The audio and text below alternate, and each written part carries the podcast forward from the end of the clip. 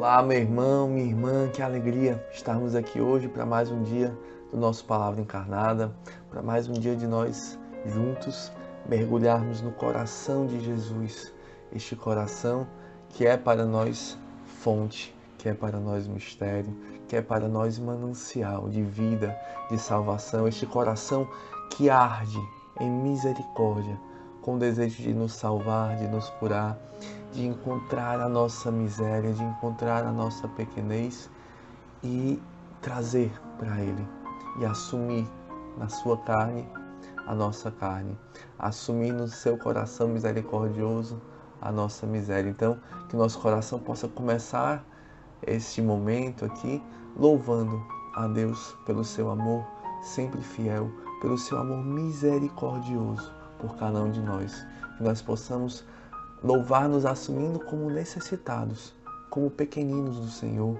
como pobres diante de Deus. O sumo bem, a suma riqueza, a suma beleza, o onipotente que vem encontrar aqueles necessitados que somos nós. Então, nós nos reunimos mais uma vez em nome do Pai, do Filho e do Espírito Santo. Amém. Vinde, Espírito Santo, e enchei os corações dos vossos fiéis e acendei neles o fogo do vosso amor. Enviai, Senhor, o vosso Espírito, e tudo será criado, e renovareis a face da terra. Oremos, ó Deus, que instruíste os corações dos vossos fiéis com a luz do Espírito Santo, fazer que apreciemos retamente todas as coisas, segundo o mesmo Espírito, e gozemos sempre de suas consolações, por Cristo, Senhor nosso. Amém. Bem, pessoal, hoje, né, dia 13 de agosto, sábado, é, a liturgia nos propõe o evangelho que está lá em Mateus, capítulo 19, versículos de 13 a 15. Naquele tempo, levaram crianças a Jesus, para que impusesse as mãos sobre elas e fizesse uma oração. Os discípulos, porém, as repreendiam.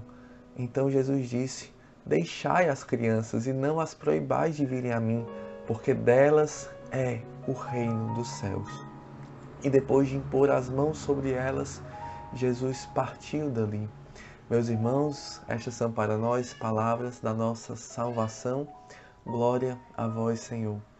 Bem, pessoal, aqui, né, neste evangelho curtinho, né, mas já no início nós podemos ver um convite, uma exortação de que o nosso coração também se mova para fazer e para viver este anúncio da boa nova aos pobres. Quando o Evangelho fala que naquele tempo as pessoas levaram crianças a Jesus, levaram crianças a Jesus. As crianças, para a mentalidade do povo judeu, eles eram como os pobres, eles eram marginais, eles eram pessoas que não ainda pessoas plenas.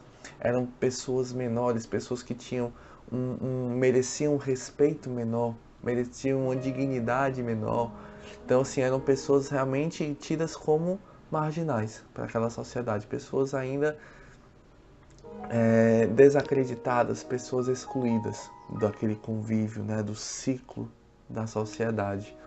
Então, Jesus ele vem aqui reforçar a nós nesse evangelho o nosso desejo de anunciar, nosso desejo de anunciar a boa nova aos pobres, né? como Jesus mesmo fala quando, quando explica qual é o fundamento da sua missão, que veio para é, libertar os cativos, para levar a boa no... anunciar a boa nova aos pobres, proclamar um ano da graça do Senhor. Então nós vivemos aqui também a missão de Jesus quando nós anunciamos a boa nova aos pobres, quando nós levamos estes pequeninos do Senhor, os preferidos do Senhor, para Ele, né? Então, o primeiro ponto aqui deste evangelho que fica é como está o nosso ardor, como anda o nosso desejo de salvar, como está o nosso desejo de salvar almas, de levar almas a Deus. Há quanto tempo, meu irmão, minha irmã, você não fala de Jesus? Para as pessoas, não para estar certo, mas para anunciar aquela boa nova. Eu vi o Senhor, eu conheci o Messias, eu conheci alguém que mudou a minha vida. como a samaritana no poço de Jacó, como tantos e tantos que se encontraram, como o, o, o paralítico lá na, na piscina de Betesda, como tantos e tantos e tantos que encontraram Jesus e a partir desse encontro não conseguem guardar aquilo para si, porque foram amados na sua miséria, porque foram encontrados no estado em que, se, que estavam e reconhecem ali uma cura, reconhecem ali uma ação salvífica, salvadora de Jesus na vida deles e não podem, não conseguem guardar aquilo para si mesmos. Então, às vezes a gente vai ou se acostumando, ou muitas vezes mesmo achando que nós não precisamos mais ser salvos, que nós já somos grandes, que nós já passamos dessa fase, que nós já damos conta aqui de caminhar, já temos forças próprias e por isso nós deixamos de ter um coração grato a Deus. Um coração grato é um coração que não consegue ficar quieto, não consegue ficar em silêncio diante daquilo que Deus fez. Então, se você acha que Deus não fez mais do que a obrigação dele, você fica ali na sua. Mas um coração grato reconhece aquilo que Deus fez como algo extraordinário, que de fato é. E por causa deste reconhecimento de quem você é na sua pequenez, na sua miséria, na minha pequenez, na minha miséria, eu louvo a Deus e o bendigo e o exalto e oferto a minha vida em gratidão a este amor que me encontrou, a este amor que me amou primeiro. Eu amo Ele porque primeiro eu fui amado por Ele. Então, o segundo ponto aqui que o Evangelho traz para nós é um profundo desejo do nosso coração, uma profunda necessidade da nossa alma de termos uma comunhão mais íntima com Jesus de pensarmos como Jesus, de sentirmos como Jesus, de vivermos como Jesus, né? Aqui a gente vê que os discípulos, mesmo estando ali com Jesus já há muito tempo, caminhando com Jesus, ouvindo sobre Jesus e, e ouvindo de Jesus, né? Eles ainda não estavam nesta comunhão profunda com o Senhor. Eles ainda pensavam muito por si mesmos, né? Então, ali provavelmente chegou ali várias crianças, né? E criança às vezes pode ser para nós ali, para nossa organização, para os nossos conceitos, ele pode ser uma coisa desconfortável, né? Então talvez os discípulos tenham se sentido desconfortáveis com aquela criança, com aquelas crianças, com aquela gritaria, com aquela bagunça e disseram não, vai perturbar o Senhor. Mas será que era realmente porque ia perturbar Jesus ou porque estava perturbando eles? Né? Será que eles foram ali afetados no seu prazer, né, no seu desejo de bem-estar, estava tudo ali tranquilo. Será que eles foram afetados na sua vaidade? Porque não, isso aqui é uma coisa muito importante, é Jesus, é o Messias falando, não é coisa para essas criancinhas que não entendem de nada, sabe? Então, muitas vezes nós vamos tomando atitudes em nome de Jesus, mas para satisfazer os nossos próprios interesses, mesquinhos, pequenos, cheios de pecado, porque nós não estamos em comunhão com Jesus, porque nós não pensamos como Jesus. É como Pedro que repreende Jesus quando Jesus fala da cruz e Jesus exorta ele na mesma hora: Afasta-te de mim, Satanás, porque tu não pensas como Deus, mas como homem. Pensemos como Deus assumamos os pensamentos de Deus como nossos pensamentos, assumamos os sentimentos de Deus como os nossos sentimentos, assumamos a forma de ser de Deus como a nossa forma de ser, porque foi para isso que nós fomos criados, imagem e semelhança de Deus, de um Deus que é amor, um Deus que é amor, é a, é a essência de Deus.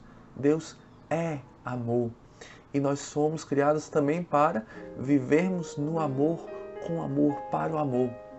Mas como viver dessa forma, né? São João Paulo II ele nos ensina que é no coração de Cristo que o coração do homem recebe a capacidade de amar. É no coração de Cristo e nele somente que o coração do homem recebe a capacidade de amar. É no coração transpassado de Jesus crucificado. É tocando as chagas desse Deus que se abaixa para nos amar que nós entendemos realmente quem Deus é e quem nós somos. É na medida em que nós tocamos o crucificado que se abaixa, que assume a nossa miséria, que assume a nossa carne, que assume a nossa indignidade.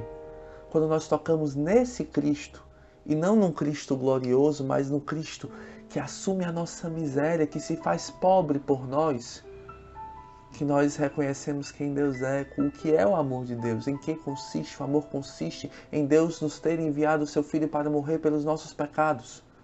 Nisto consiste o amor de Deus. Nisto nós reconhecemos o amor de Deus. Não são em outros grandes feitos de Deus, não são nos grandes milagres, mas é no Cristo crucificado por nós, pela nossa miséria, pelos nossos pecados, pela nossa indignidade. Ele nos dignifica, ele nos salva, ele nos cura, ele nos liberta, ele nos leva para o seu coração misericordioso para isso. Então, que a gente faça aqui esta experiência de assumir a nossa miséria não para nos culpar, mas justamente o contrário, para nos redimir. A redenção, ela começa por assumir a carne. A redenção, ela começa por assumir que nós somos sim necessitados de Deus, necessitados de salvação, necessitados de um Salvador que é único, Jesus Cristo, nosso Senhor. E por fim, né, este evangelho também ele nos exorta a assumir né, os sentimentos de Jesus, o pensamento de Jesus, a forma de ser de Jesus, é, assumindo essa capacidade de amar que Ele nos dá e porque Deus é amor, né? Assumir a forma, nós precisamos também assumir o caminho. Jesus, ele sendo rico, se fez pobre para nos enriquecer com a sua pobreza. Isso nos ensina São Paulo. E nós muitas vezes vamos querendo apegar às poucas riquezas que nós temos.